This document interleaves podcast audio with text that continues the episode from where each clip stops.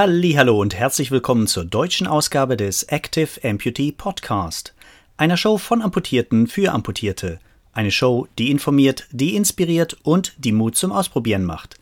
Eine Show randvoll gefüllt mit allem, was Amputierte für ein aktives und erlebnisreiches Leben brauchen. Mein Name ist Björn Eser und ich bin der Gründer von und der Macher hinter The Active Amputee.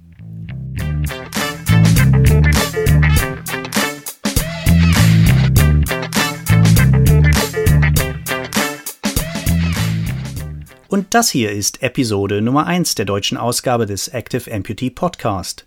In dieser ersten Episode geht es um den Beginn meiner Reise in die Amputation. Die Geschichte beginnt way back in der Mitte der 1980er Jahre.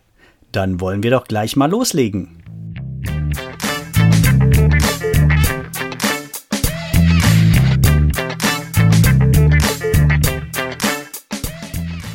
Meine Reise in die Amputation. Am Anfang stand der Knochenkrebs. Mein Weg in die Amputation war ein langer Weg, der sich über mehrere Etappen über fast zwei Jahrzehnte hinzog. Hier in diesem ersten Teil erzähle ich euch ein wenig, wie alles begann. Und dann in den folgenden beiden Episoden kommen wir der Amputation dann Schritt für Schritt näher. Aber jetzt erst einmal von vorne. Also, erst waren da die Schmerzen im Knie, dann kam eine Krebsdiagnose und letztendlich ein jahrelanger Kampf mit vielen Auf und Abs. Soweit also alles in Kürze. Aber jetzt doch noch einmal en Detail. Also. Als Kind liebte ich Sport, Leichtathletik, Skifahren, Skateboardfahren, Surfen, Volleyball, was auch immer es in Sachen Sport war, die Chancen standen gut, dass es mir gefiel. Normalerweise war ich immer irgendwo draußen sportlich aktiv, und in meinen Teenagerjahren bedeutete dieses irgendwo oftmals auf dem Volleyballfeld. Das war meine große Leidenschaft.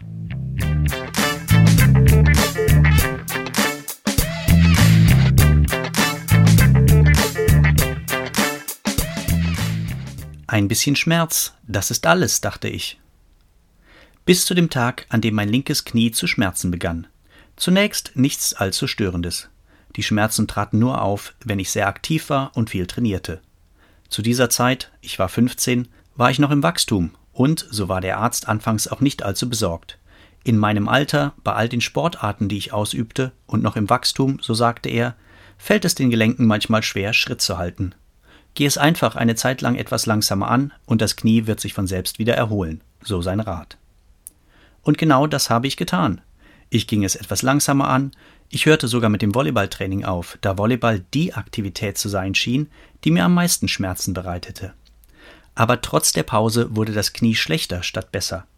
Das war nicht der Plan, und nach einigen Wochen beschloss ich, meinen Arzt abermals aufzusuchen. Zu diesem Zeitpunkt, als ich meinen Termin hatte, war das Knie geschwollen und schien von Tag zu Tag noch dicker zu werden. Irgendetwas stimmte einfach nicht. Ich spürte es, und rückblickend glaube ich, der Arzt, der spürte es auch. Er wollte es zu diesem Zeitpunkt nur noch nicht zugeben. Stattdessen überwies er mich an einen Spezialisten, jemand mit besserer Ausrüstung, der besser in der Lage war, eine bessere Diagnose zu stellen. Es wurde eine Computertomographie geplant, um hoffentlich ein Ergebnis zu erhalten, auf dem wir dann eine Therapie aufbauen konnten. Die Scans zeigten ein ungewöhnliches Wachstum in oder um meinen oberen Schienenbeinknochen herum. Und das war an sich schon beunruhigend genug, so dass der Spezialist mich sofort an das nächste Krankenhaus überwies. Dort sollte eine Biopsie, also eine kleine Operation, bei der eine Gewebeprobe zur weiteren Untersuchung entnommen wird, mehr Klarheit bringen. Damals sagte er nichts, aber ich bin mir sicher, dass er bereits wusste, dass eine sehr hohe Wahrscheinlichkeit bestand, dass das ungewöhnliche Wachstum im oberen Schienbeinknochen tatsächlich Knochenkrebs war. Von dem Tag an, an dem ich die Biopsie durchführen ließ, ging alles schnell, sehr schnell sogar. Die Untersuchung des entnommenen Gewebes zeigte, dass ich ein Osteosarkom hatte. Anstatt also nach der Operation entlassen zu werden, wurde ich sofort an das Lehrkrankenhaus der Universität des Saarlandes in Homburg verlegt. Die dortige Kinderonkologie würde für die kommenden Monate mein zweites Zuhause sein. Und obwohl ich anfangs dachte, dass die Einweisung auf die Kinderstation echter Mist war, denn in der Woche, in der ich die Station das erste Mal betrat, wurde ich 16 Jahre alt, so glaube ich, dass mir diese Entscheidung in Wirklichkeit das Leben gerettet hat.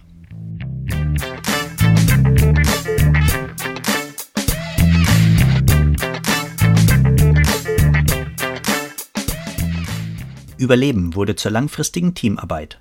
Mein Leben habe ich vor allem dem Team um Norbert Graf zu verdanken, einem bekannten und überaus engagierten Krebsspezialisten, einem Menschen mit viel Humor, der auch in den stressigsten Situationen immer entspannt wirkt.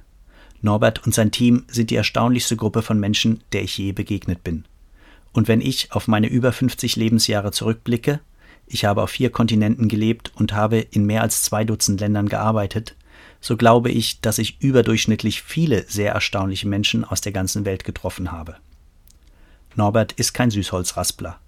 Er war offen und ehrlich, erklärte mir, was mir bevorstand.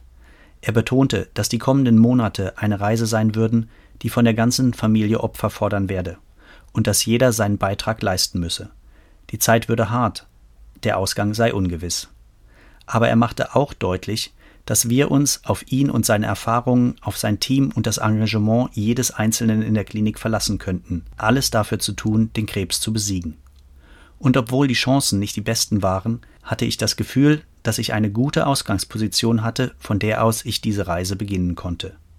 Norberts Art, mich und meine Familie in unseren Sorgen und Ängsten ernst zu nehmen, seine Art, aufrichtig zu sein und nicht um den heißen Brei herumzureden, und die Tatsache, dass er wirklich immer ansprechbar war, machten den Unterschied.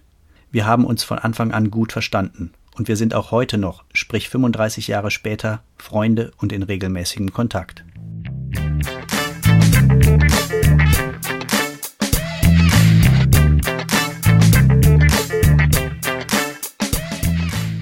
Ich habe sofort mit der Chemotherapie begonnen. Irgendein wilder Cocktail aus drei verschiedenen Medikamenten. Während die Namen mir damals ein Begriff waren, so kann ich mich heute nicht mehr wirklich an die Namen der einzelnen Medikamente erinnern. Ein Cocktail, der über drei aufeinanderfolgende Wochen verabreicht werden sollte. Dann bekam mein Körper jeweils ein paar Tage frei, um sich zu erholen. Danach würde der Zyklus dann erneut beginnen. Und während ich meine Eingeweide auskotzte, meine Haare und fast 15 Kilogramm verlor, verlor ich nie meinen Mut. Meine Familie war einfach großartig und die beste Unterstützung, die ich mir hätte wünschen können. Und das Krankenhausteam hielt, was es am Anfang versprochen hatte, nämlich alles zu tun, was möglich war, um den Krebs zu besiegen. Und sie waren gut da drin. Der Tumor sprach vielversprechend auf die Chemotherapie an. Das Sarkom hörte auf zu wachsen, es schrumpfte sogar ein bisschen, zumindest glaube ich das. Es ist wirklich erstaunlich, wie das Gedächtnis selbst bei Fakten, die so lebenswichtig waren, im Laufe der Zeit einfach verblasst. Nach einigen Monaten war es dann an der Zeit für eine größere Operation. Die Idee war es, fast die gesamte Tibia, also den Schienbeinknochen, zu entfernen und durch eine Endoprothese zu ersetzen. Eine Endoprothese war in meinem Fall im Grunde ein Knochenersatz aus Metall, der etwa zwei Zentimeter über dem Knöchel beginnt und bis zum Knie hochreicht. Das eigentliche Kniegelenk würde mit einem Metallstift im Oberschenkelknochen fixiert werden. Und während ich mit meinem neuen Knie nicht laufen und Sport betreiben könnte, wäre ich doch in der Lage, zu gehen und ein normales Leben auf zwei Beinen zu führen. Alles in allem also nicht allzu schlimm, dachte ich. Das galt aber nur, wenn der Chirurg die Endoprothese auch wirklich implantieren könnte. Und das war alles andere als sicher. Nach dem, was er auf den Röntgenbildern sehen konnte, war er sich nicht sicher, ob das tatsächlich möglich sein würde. Als ich in den Operationssaal geschoben wurde, hatte ich also eine 50-50 Chance, ihn ein paar Stunden später wieder mit zwei Beinen zu verlassen oder aber mein linkes Bein an Ort und Stelle zu verlieren. Aber da ich ein fast schon grenzenloser Optimist bin, war mir klar, dass der Verlust meines Beines keine Option war. Es würde einfach nicht passieren, nicht damals, nicht dort in dieser Klinik und bestimmt nicht auf diese Weise.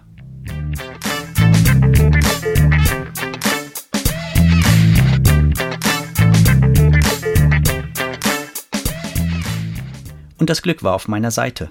Das Glück und ein sehr geschickter orthopädischer Chirurg. Es gelang ihm, das untere Ende des Metallstabs fest in meinem Knöchel zu implantieren und das obere Ende fest in meinem Oberschenkelknochen zu verankern. Ein paar Stunden nach dem Eingriff wachte ich auf, glücklich. Ein paar Tage später sah ich zum ersten Mal die lange Wunde, die durch fast 50 Stiche zusammengehalten wurde. Und die sah gut aus. Wieder ein paar Tage später begann ich mit einfachen physiotherapeutischen Übungen. Und bald ging es wieder rüber in die Onkologie und ran an die nächste Runde Chemotherapie. Obwohl der Kampf gegen den Krebs noch nicht zu Ende und noch lange nicht gewonnen war, so war ich doch überzeugt, dass ich mich auf dem Weg der Heilung befand. Es gab Höhen und Tiefen, klar. Mein Körper hatte immer mehr Probleme, mit den Nebenwirkungen der Medikamente umzugehen, und eine Zeit lang musste ich über einen Schlauch durch die Nase ernährt werden. Alles in allem fühlte ich mich schwach und erschöpft. Aber um den Frühling herum wusste ich es einfach. Sterben gehört nicht mehr zu den Optionen, stand nicht mehr zur Debatte. Nicht damals, nicht dort, nicht auf diese Weise. Norbert und sein Team hielten ihr Versprechen, ihr Bestes zu geben. Meine Familie hielt ihr Versprechen, das beste Umfeld zu schaffen, das man sich für die Heilung und Genesung wünschen konnte. Und ich hielt mein Versprechen, niemals aufzugeben, bis auch die letzte Runde Medikamente durch meinen Körper gepumpt war. So konnte ich nach fast einem Jahr des Kampfes gegen den Krebs, der Auseinandersetzungen mit den Nebenwirkungen der Chemotherapie, nach Wochen über Wochen, in denen die Kinderkrebsstation ein zweites Zuhause war, dieses Kapitel langsam abschließen und wieder nach vorne blicken. Nicht von einem Tag auf den anderen. Ich musste immer noch zu regelmäßigen Kontrolluntersuchungen gehen. Aber die Abstände dazwischen wurden immer länger und länger. Das Bein heilte gut, ich ging wieder zur Schule, ich begann eine tägliche Schwimmroutine, um wieder fit zu werden. Ich baute mein Fahrrad so um, dass ich es mit einem Bein fahren konnte. Und für fast zwei Jahrzehnte führte ich ein ganz normales Leben. Auch wenn das Bein nicht voll funktionsfähig war, so war es doch ein vertrauter Begleiter für eine ganze Reihe von hanebüchenen Abenteuern. Aber meine Reise war noch nicht vorüber. Dazu ein andermal mehr.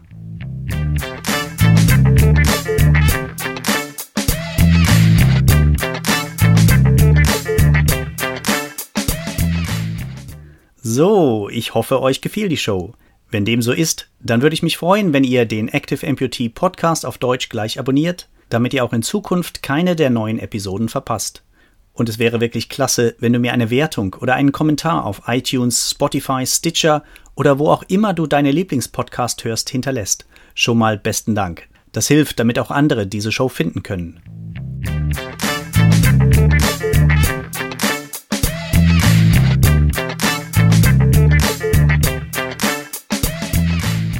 Wenn du mehr über den Active Amputee erfahren willst, dann findest du hunderte von Artikeln voller Tipps und Tricks unter www.theactiveamputee.org. Das ist www.theactiveamputee.org. Wie ihr wisst, ist das der englische Originaltitel meines Blogs The Active Amputee. Frei übersetzt heißt das ungefähr so viel wie trotz Amputation aktiv sein.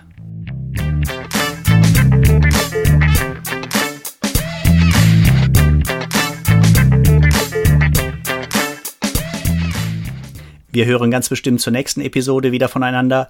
Euch bis dahin alles Gute. Tschüss, euer Björn von The Active Amputee.